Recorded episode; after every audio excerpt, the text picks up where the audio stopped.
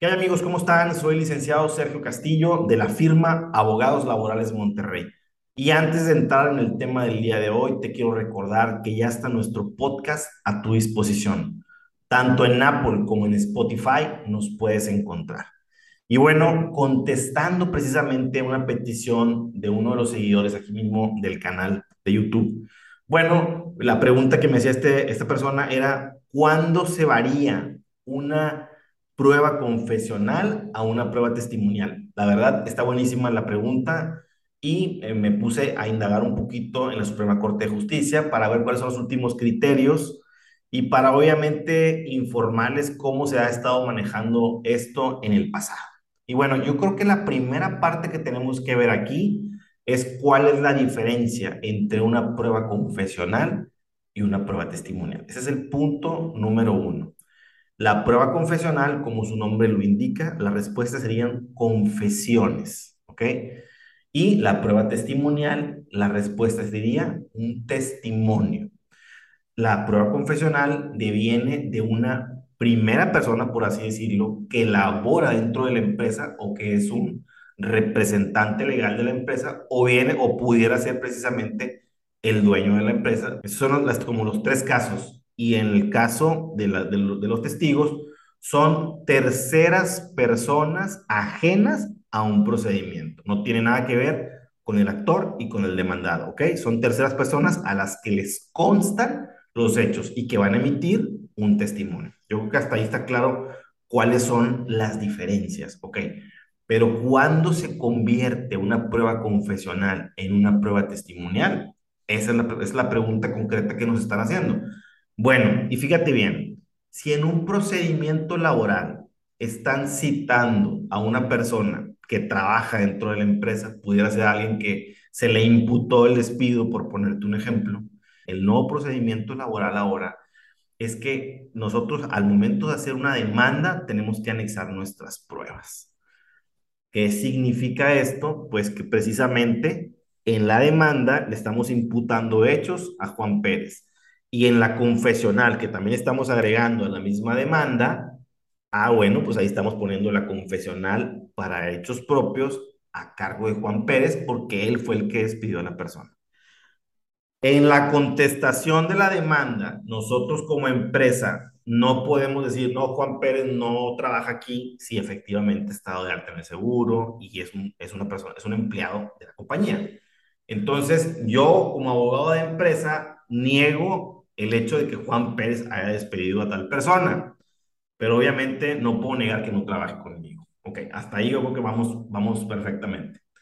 ¿Qué significa esto? Que la autoridad precisamente va a señalar fecha para el desahogo de tales pruebas. ¿Ok?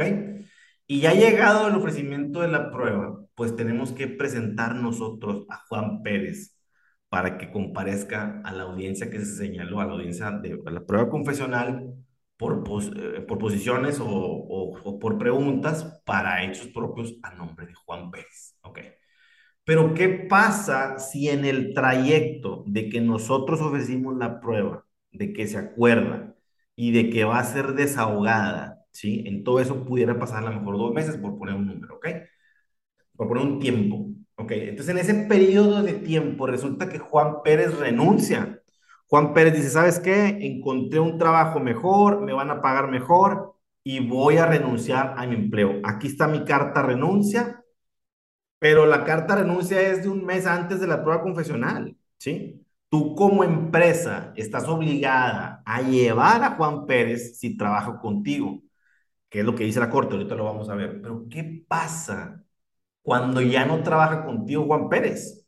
¿Sí? Bueno, ahí precisamente, cuando nosotros ya sabemos, ah, híjole, nosotros tenemos la prueba tal día y ya Juan Pérez no está con nosotros. Ah, entonces, si tú sabes que en 30 días o en 15 días o una semana, eh, Juan Pérez tiene que comparecer y es tu responsabilidad decirle precisamente ahora al juez laboral, a través de una promoción, a través de un escrito que diga que te es imposible presentar a Juan Pérez a la confesional porque ya no trabaja para ti, porque renunció en tal fecha Obviamente, no solamente le vamos a decir y le vamos a informar, sino que le tenemos que acreditar tal situación. ¿Qué es lo que nosotros como despacho estamos anexando? Bueno, pues la carta renuncia original, si se puede, donde Juan Pérez renunció. Y por otro lado, la baja del seguro social, ¿sí? Para que con esos dos documentos, obviamente la baja del seguro social pues no puede ser original porque eh, se hace online, ¿verdad? Imprimirlo nada más. Y por otra parte, pues estamos anexando el, el, la, la carta renuncia. Con esos dos documentos que le vamos a anexar precisamente el escrito que les comentaba ahorita, nosotros acreditamos que Juan Pérez renunció en tal fecha. Además, tenemos que agregar en ese escrito que vamos a presentar el, el último domicilio que teníamos nosotros de Juan Pérez. No tenemos la obligación, o hasta que, hasta las, eh, al menos las tesis que yo he visto ahorita, o la jurisprudencia, no indica que sea una obligación por parte de la empresa dar el domicilio exacto y correcto de Juan Pérez, porque simple y sencillamente, pues no me consta, a lo mejor tiene trabajando conmigo 10 años y se ha cambiado tres veces y yo no sabía. Pero sí es importante que nosotros le ayudemos a la autoridad a que cumpla con la prueba, ¿ok? Y la, y la buena fe que nosotros mostremos dentro del procedimiento, pues va a ser tomada en cuenta, o la mala fe en su caso. Entonces nosotros le agregamos en el escrito el último domicilio que teníamos, si tienes un, a lo mejor algún documento para acreditarlo, pues qué bueno, también lo puedes agregar. Por lo general, nada más ponemos el puro domicilio, ¿verdad? Entonces nosotros ya le decimos al juez, señor juez, a través de este escrito le informo que Juan Pérez ya no trabaja para mí, en virtud de que renunció voluntariamente a su empleo, le agrego estos documentos y le, le muestro el último domicilio que teníamos de Juan Pérez. El juez tiene que acordar que haya un cambio en la naturaleza de la prueba. Y para esto precisamente les quiero compartir la siguiente tesis que dice, prueba confesional, cambio de naturaleza de la por la de una testimonial. Las juntas laborales están facultadas para cambiar la naturaleza de una prueba confesional a testimonial.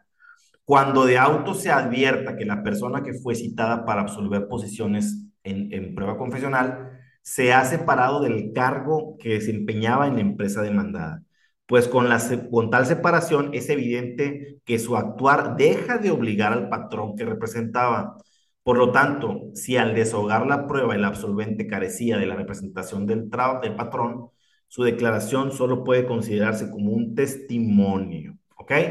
Ya no sigo leyendo para no estar haciendo esto porque no me gusta estar leyendo. Hay otras tesis, incluso por aquí hay una que viene siendo una jurisprudencia. Nada más para que la vean ustedes, aquí está el registro digital 193783. Esto sí es una jurisprudencia. Lo otro era un criterio aislado. Entonces, eh, claramente la, la, Corte nos está diciendo cuando, un, cuando una persona que, que trabajaba con una empresa que era, en dado caso, pues lo la representaba porque laboraba ahí y fue citada, bueno, pues si en el trayecto ya no labora, no puede obligarse a la empresa ni puede declararse confeso de la misma. Eso es precisamente el cambio de una prueba confesional a una prueba testimonial. ¿Ok? Entonces, si tienen alguna duda o aclaración, pues con gusto lo pueden escribir aquí mismo en el canal o nos pueden mandar un mensaje directamente al WhatsApp. Buen día.